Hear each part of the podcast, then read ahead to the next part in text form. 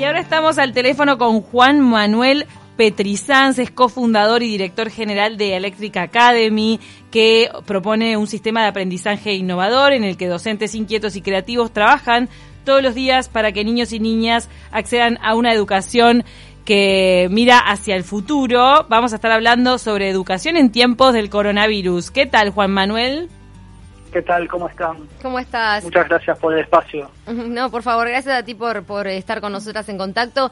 Lo que es muy importante, bueno, en este momento están todos los centros educativos, toda la, educación eh, tratando de buscar maneras eh, de, de, hacer llegar y de no hacer perder tanta clase a los chiquilines. Ustedes en esto vienen como con, con una experiencia bastante más avanzada que, que en otros ámbitos porque trabajan mucho con lo que tiene que ver con la tecnología.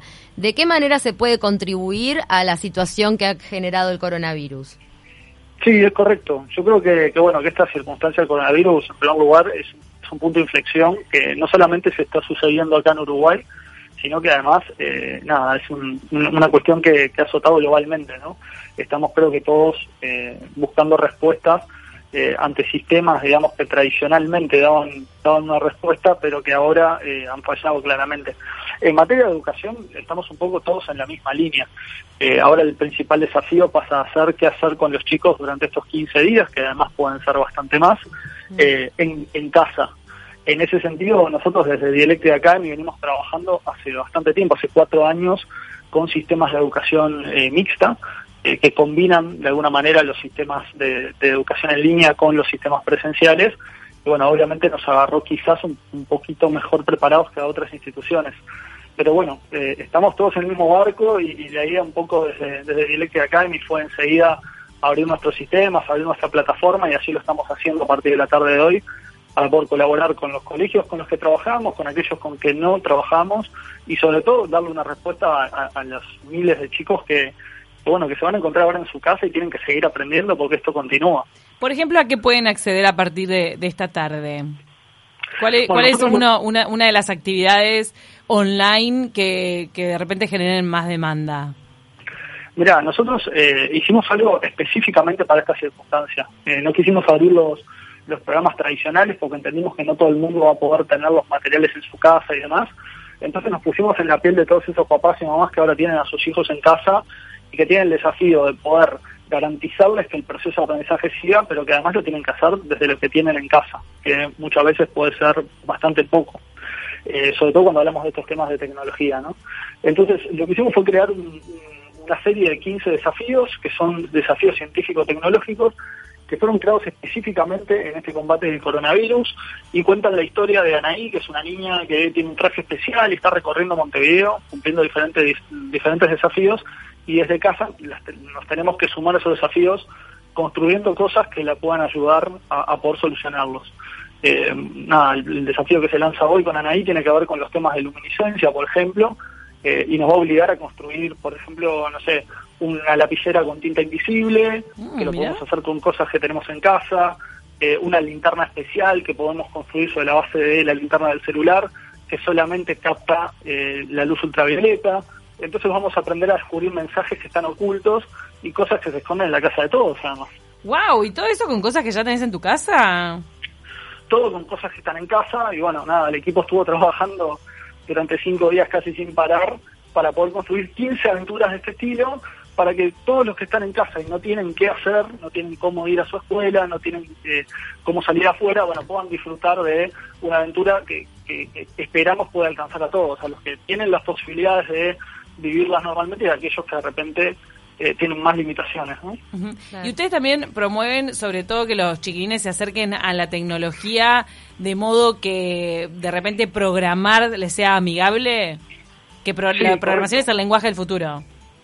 Correcto, sí. Eh, nosotros tratamos de que, de que sea amigable para todos. De, la misma manera eh, que, intentamos que se pierda un poco el, el cuco a todas las áreas de ciencia y tecnología. desde Dialecta Academy, obviamente, queremos que más chicos programen porque entendemos que si tenemos más talentos en el, en el conducto, digamos, de talento científico y tecnológico, nuestras industrias en este sentido van a crecer y ese es el objetivo máximo que creo que tenemos que tener como país, ¿no? garantizarle a los chicos que van a tener oportunidades el día de mañana. Ahora, también no perdemos de vista que son niños y está bueno que lo hagan de forma divertida, ¿no? Sí, claro. Claro. O sea, que, sean aventuras, que sean desafíos y que entiendan que detrás de la lógica que hay a la hora de construir un programa o a la hora de programar, hay eh, cuestiones mucho más básicas y mucho más fundamentales y que no se necesita estar tipeando frente a una pantalla para desarrollar el pensamiento lógico y computacional, ¿no? ¿En cuánto están en, en la diferencia entre hombres, entre varones y niñas, en, en el alumnado que tienen ustedes eh, curricular, digamos, de, del día a día? Ahora están con los sistemas abiertos, con estos 15 desafíos online gratis para quien quiera acceder, pero ustedes tienen estas actividades a las que asisten un montón de chiquilines. Entonces me pregunto si, si hay el mismo interés de parte de niñas y varones. Mira, la verdad es que no, no hay el mismo interés. De hecho, teníamos toda una campaña diseñada para durante todo el mes de marzo impulsar cuestiones vinculadas al género y el coronavirus nos golpeó bastante. Eh, de hecho, queríamos eh, teníamos cuatro jornadas abiertas para niñas que se iban a estar desarrollando estas semanas en nuestras sedes, tanto la de Parque Rodó como la de Carrasco. O sea, hay una clara prevalencia de varones. Sí, nosotros tenemos menos del 20% de niñas Oh. en nuestros programas. De hecho, lanzamos un programa específico este año que se llama el programa GEMAS, en donde el compromiso de Dialectic Academy eh, fue tomar tres iniciativas distintas en tres pasos. Los primeros dos ya los completamos y el tercero lo estábamos cursando hasta el momento en que, en que el coronavirus nos paró un poco. Básicamente lo que hicimos fue llevar la presencia de mujeres en nuestro staff al 40%, bien. eh, de un 25 que teníamos antes y eh, tenemos eh, 50% de mujeres en eh, áreas de toma de decisión dentro de nuestro plantel porque entendimos que el primer paso lo tenemos que dar nosotros, que era colocar referentes mujeres para que las niñas pudieran encontrar en esos referentes una historia de vida que valía la pena seguir, digamos. Claro. Bueno, de repente va, va a ir creciendo entonces con el avanzar del Sí, tiempo. Esperamos que sí, esperamos que sí. De hecho, entregamos la mitad de las becas, que fue nuestro segundo paso. Este año el programa de becas eh, a, a chicos en contexto vulnerable, que son 100 becas que entregamos todos los años en nuestros programas.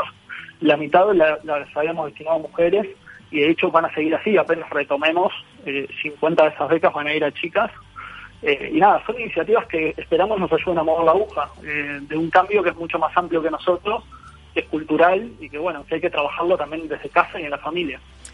Eh, Juan Manuel, eh, a propósito de la situación que estamos viviendo, que decimos, lleva al extremo absoluto los esfuerzos por este, desarrollar cada vez más todo lo que es la, educación, teniendo en cuenta los dispositivos tecnológicos con los que contamos. ¿Vos pensás que esta emergencia sanitaria va a, va a marcar un verdadero punto de inflexión en las experiencias de aprendizaje, tanto ahora en medio de la crisis como hacia futuro? Bueno, yo creo que sí. Eh, para empezar, a nivel mundial estamos hablando de 500 millones de, de niños, niñas y jóvenes que no están pudiendo asistir a clases.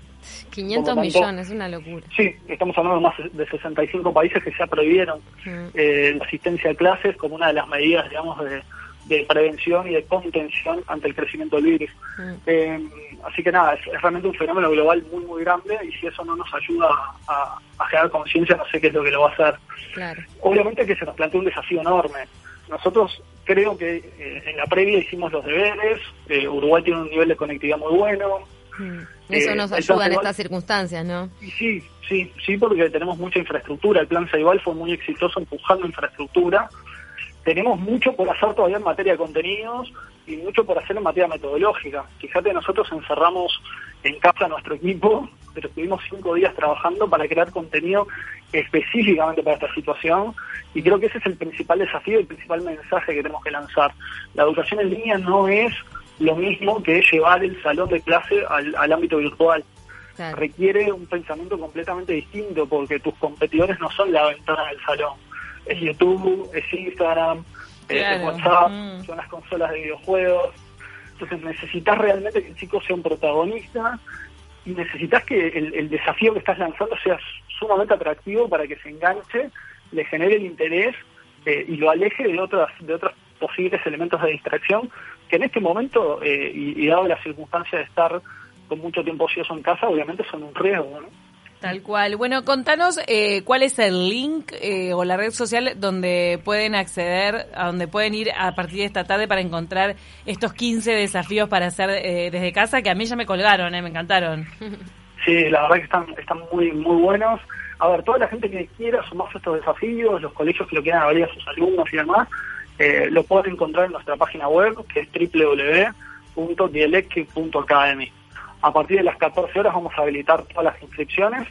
La idea es lanzar el primer desafío hoy y durante los próximos 15 días vamos a estar lanzando un desafío por día Opa. con varios proyectos, con varias misiones eh, y todo con materiales que podemos encontrar en casa, de forma tal de que todos los chicos eh, tengan la oportunidad de desarrollarlo y que todos los papás eh, tampoco se compren un problema, ¿no? Porque Claro. la realidad es que hay que conciliar agendas, estamos todos trabajando desde casa eh, y, y- y esto no puede ser generarle, digamos, un traslado de responsabilidad al padre en el, en el proceso de aprendizaje, ¿no? Perfecto. Muchísimas Va a ser un desafío para muchos también de los de, de los padres, como decías, pero que sea didáctico, que sea divertido. Este, me parece una excelente iniciativa, así que un aporte más para el confinamiento de los niños por estos días. Muchas gracias.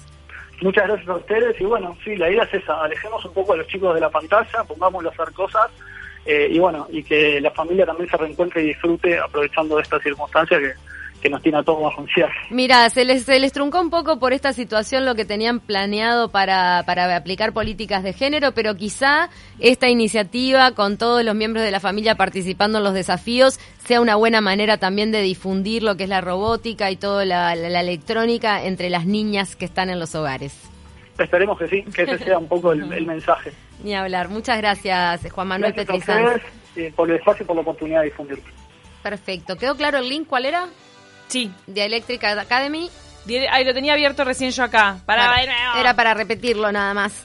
The Electric Academy. No, es, es www.theelectric.academy. Perfecto. De Electric, T-H-E, electric.academy con Y al final. Ahí encuentran los desafíos diarios.